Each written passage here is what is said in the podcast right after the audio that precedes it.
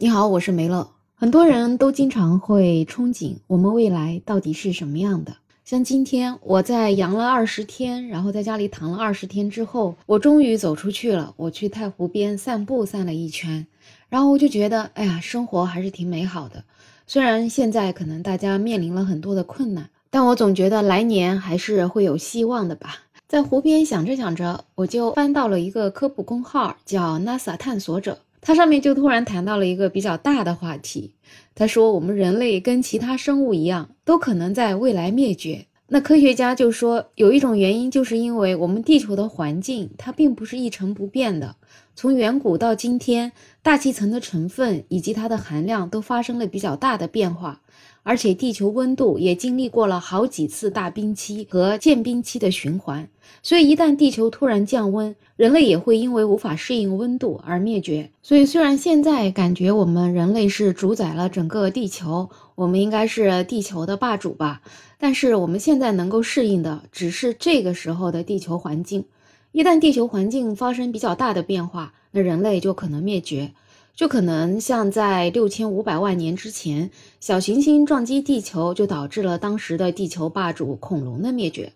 而且呢，太阳对人类的生存也是息息相关的。目前地球适宜生物生存的主要一个原因，就是因为我们的太阳正处在主序星的时期，也就是说，太阳正处在一个壮年的时期。在宇宙里面，其实恒星是有生命周期的，而生命的长短和恒星的质量是有关的。恒星的质量越大，那引力也就越大，就导致了恒星内部会发生核聚变的反应，也会越来越剧烈，而这些也会导致恒星寿命的缩短。所以呢，恒星如果它的质量越小，那它的生命周期就越长；那如果它的质量越大呢，它的生命周期就越短。那好就好在呢，太阳的质量在恒星里面它并不算太大的，所以主序星的生命周期大概在一百亿年左右。而我们现在太阳的寿命大概处在了一个四十五点五亿年左右的时间，所以仍然处在一个主序星，也就是特别壮年的时期。但是到了五十多亿年之后，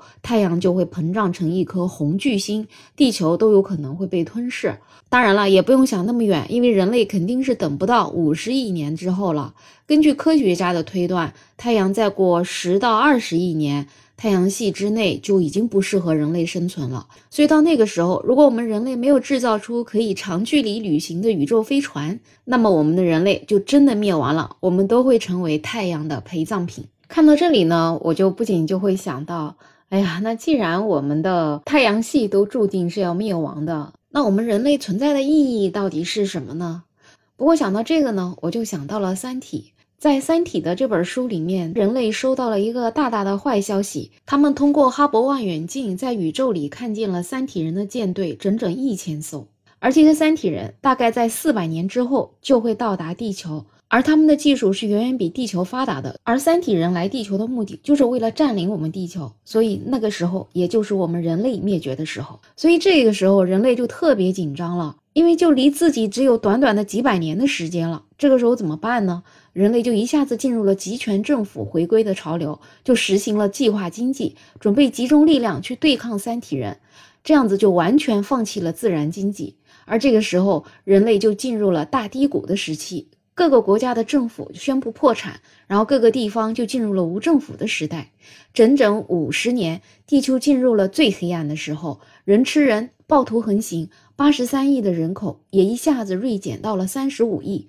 但是就是在这样子的低谷当中，人类开始触底反弹了。到了二零八零年的时候，就有点像那种黑暗中的中世纪之后的文艺复兴，就开始出现了一大批的哲人，他们就提出了一个想法，大概的意思就是说，宁可像一个人一样被三体人灭掉，也不能再像蚂蚁一样赖活着。要是不文明，再有岁月也没有意义，就是活得再长也没有意义。所以人类在那个时候想明白之后。各个国家就不搞集中生产了，也不会去教民众怎么做人了。每个人的心情都是不要跟我提什么三体人，我只想过好眼前的小日子。我想穿西装打领带，文明一秒是一秒。结果这种个体的解放之后呢，社会的活力反而给调动起来了，经济也繁荣了，竟然科技也追上来了，就感觉人类的文明又噌的一下站起来了。最后人类竟然还研发出了战舰、恒星级的飞船，而且还有各种各样厉害的武器。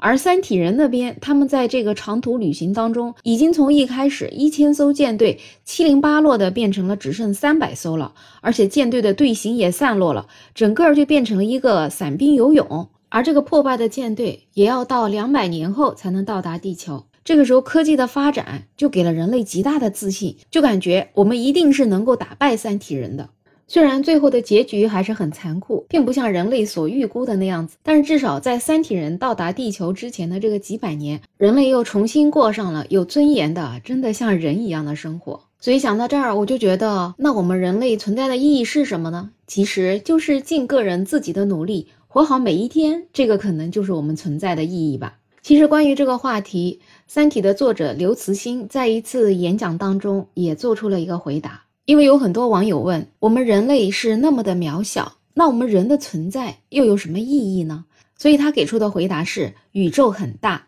生活更大。他说我们人类在浩瀚的宇宙中，可能就已经渺小到就是仅仅是一颗尘埃吧。但是即使我们人类只是一个尘埃，但是宇宙其实更像是一具死尸。所以宇宙远不及我们和我们爱的人的一次旅行，或者是我们给父母的一句句问候。或者是在午夜时分的一次灵感乍现，或者是我们向宇宙勇敢地发射一枚火箭的意义重大。面向宇宙，我们可能只是一粒尘埃；但是面向我们自己，宇宙则是一具死尸，而我们却是活着的。物理学家亨利·庞加莱曾经说：“思想只不过是长夜当中的一星闪光而已，但这个闪光就是一切。”所以刘慈欣说，他写作《三体》的意义也就是这样子。所以我总结下来就是说，不管地球它是不是注定要毁灭的，或者说不管宇宙是有多浩瀚，我们人类是多么的渺小，但是对于我们个体来说，我们其实生活就是我们最重要的事情。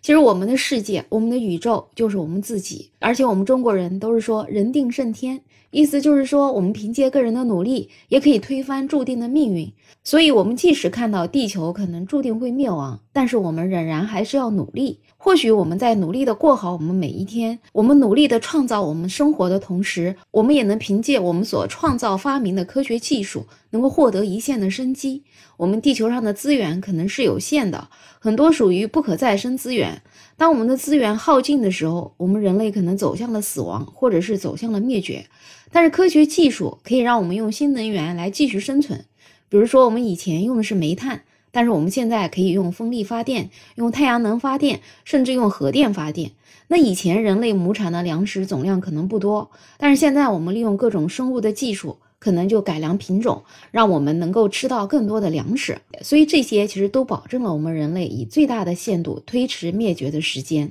而且在未来漫长的数十亿的年间。说不定我们能够制造出可以供宇宙迁徙的宇宙飞船，我们能够离开太阳系，找到一个新的星球，能够获得生存。只要敢想敢做，一切都是有可能的。所以我们在这些努力的过程中，我们可能收获到了我们现在每天的好的生活，同时我们也创造了未来更多无限的可能。所以，不管未来有多少种可能性，我们努力的过好每一天，我们努力创造我们美好的生活，把一切的不可能变成可能，可能就是我们人类存在的意义吧。也祝大家都能够挺过眼前的难关，然后我们来年再战。好了，本期话题就聊这么多。你对于未来有什么样的想法？也欢迎在我的评论区留言。也期待你订阅、点赞、收藏我的专辑。没有想法，我是梅乐，我们下期再见。